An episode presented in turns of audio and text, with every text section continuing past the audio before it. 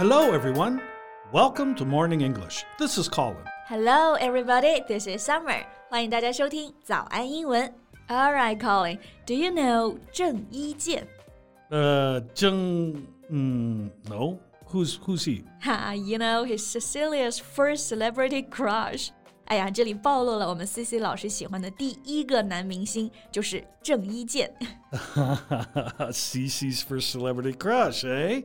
All right. So, uh, what's he like? He must be very handsome. Yeah, right. Very handsome. He's a Hong Kong actor and singer. And Colin, have you watched this movie series, Young and Dangerous? Young and dangerous. Uh, that sounds familiar. Is it uh, a Guo Dai? Yeah, right. I knew you knew that. Young and Dangerous，年轻又危险。 这个其实是一个电影系列的英文名啊，英文大家可能不熟悉，但是中文应该都知道，就是《古惑仔》。所以郑伊健嘛，一想到他，大家就会想到《古惑仔》，因为他演了《古惑仔》里面的陈浩南。 No, actually, I, I never watched it. I just heard people talking about the movie, uh, the characters, and I knew that the movie was about um, Hong Kong Triad Society. Yeah, right. 这个电影系列的影响力是真的很大，就算你没看过电影，你一定也知道里面的一些角色，还有“古惑仔”这个概念。所以你刚刚说 "It's a movie about Hong Kong Triad Society"，这个 Triad 就是古惑仔，对吧？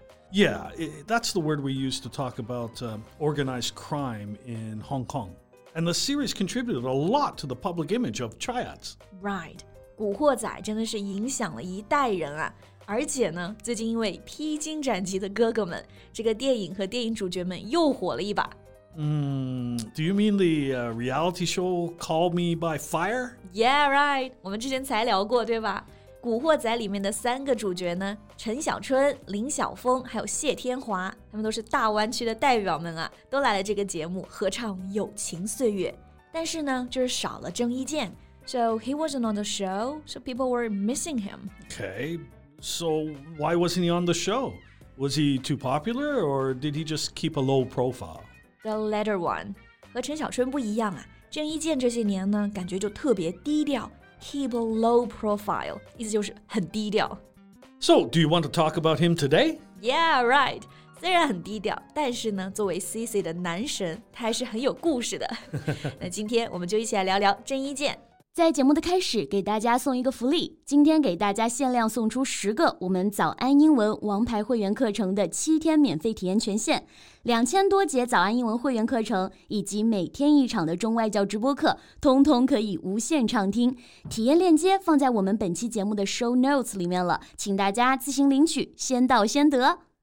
首先啊，我们先来看看 crush 这个单词啊，因为刚刚在一直在说这一届是 CC 老师第一个男神嘛，用到的就是这个 first celebrity crush。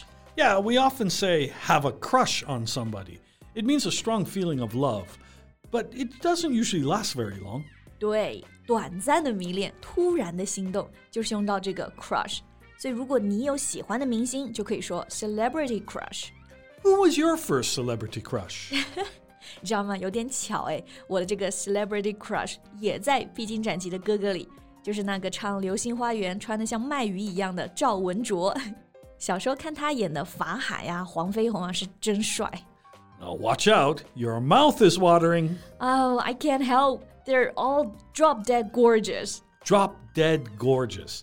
That's what Cecilia says about her crush. Yeah, right. 像郑伊健啊，还有赵文卓啊，他们颜值巅峰期间啊，真的就是 drop dead gorgeous 这个词，意思就是说特别帅，特别好看。Yeah, but note here that drop dead is an informal word 对，这里的 drop dead 是口语里经常用的词啊，drop 倒下来，dead 死掉，所以其实这是用来强调，就类似于帅死了、美死了。 Yeah, it's used before an adjective to emphasize that somebody is attractive in a very noticeable way. 对，然后后面这个词 gorgeous 就是特别漂亮的意思， 通常是用来形容女生，但是也可以用来说男生，对吧？We can also say a gorgeous man。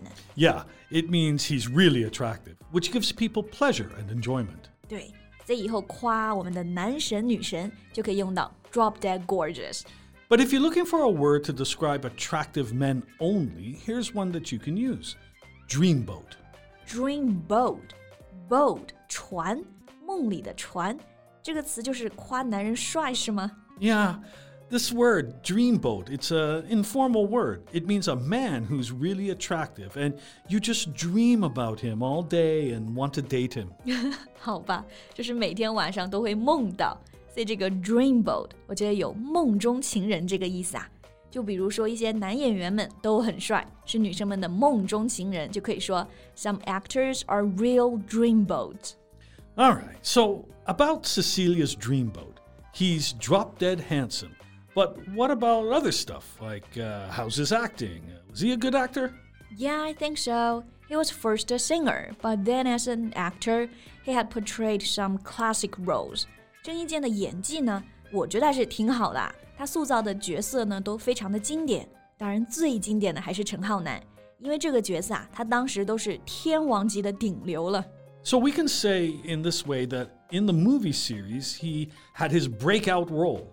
Sorry, breakout role? What does that mean? Well, it means to have uh, sudden and great success that comes usually after a time without much success. Sudden and great success，突然的成功就是爆火，对吧？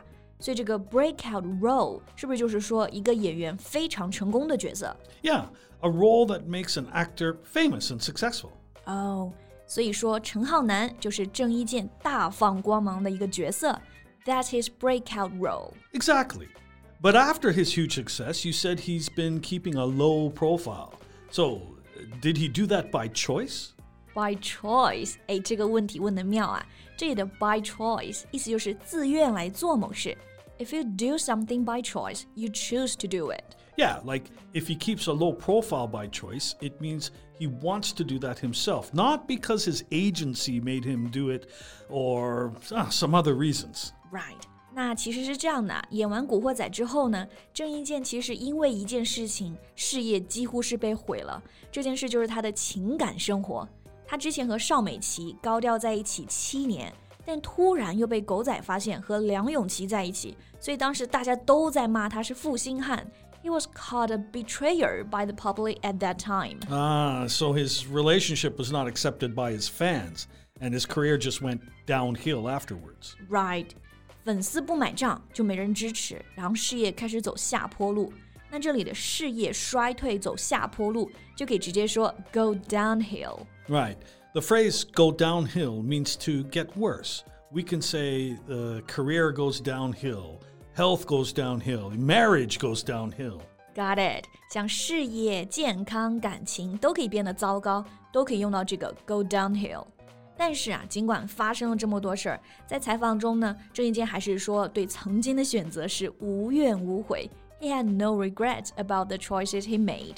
So he did choose the way he wanted to live by choice. Right，对待感情呢，他也是像那个陈浩南一样坦坦荡荡的，无怨无悔。 那今天内容我觉得也挺回忆杀的，就大家对《古惑仔》、对郑伊健有什么感情或者有什么故事呢？也欢迎留言告诉我们呀。So that's all the time we have for today. Thanks for listening, everyone. This is Colin. This is Summer. See you next time. Bye. 今天的节目就到这里了。如果节目还听得不过瘾的话，也欢迎加入我们的早安英文会员。成为会员，您就可以无限畅听我们每天一场免费的中外教直播课，以及两千多节原创系统课程了。今天我们限量送出十个七天免费试听权限，试听链接放在我们本期节目的 show notes 里了，请大家自行领取，先到先得。This podcast is from Morning English. 学口语就来早安英文。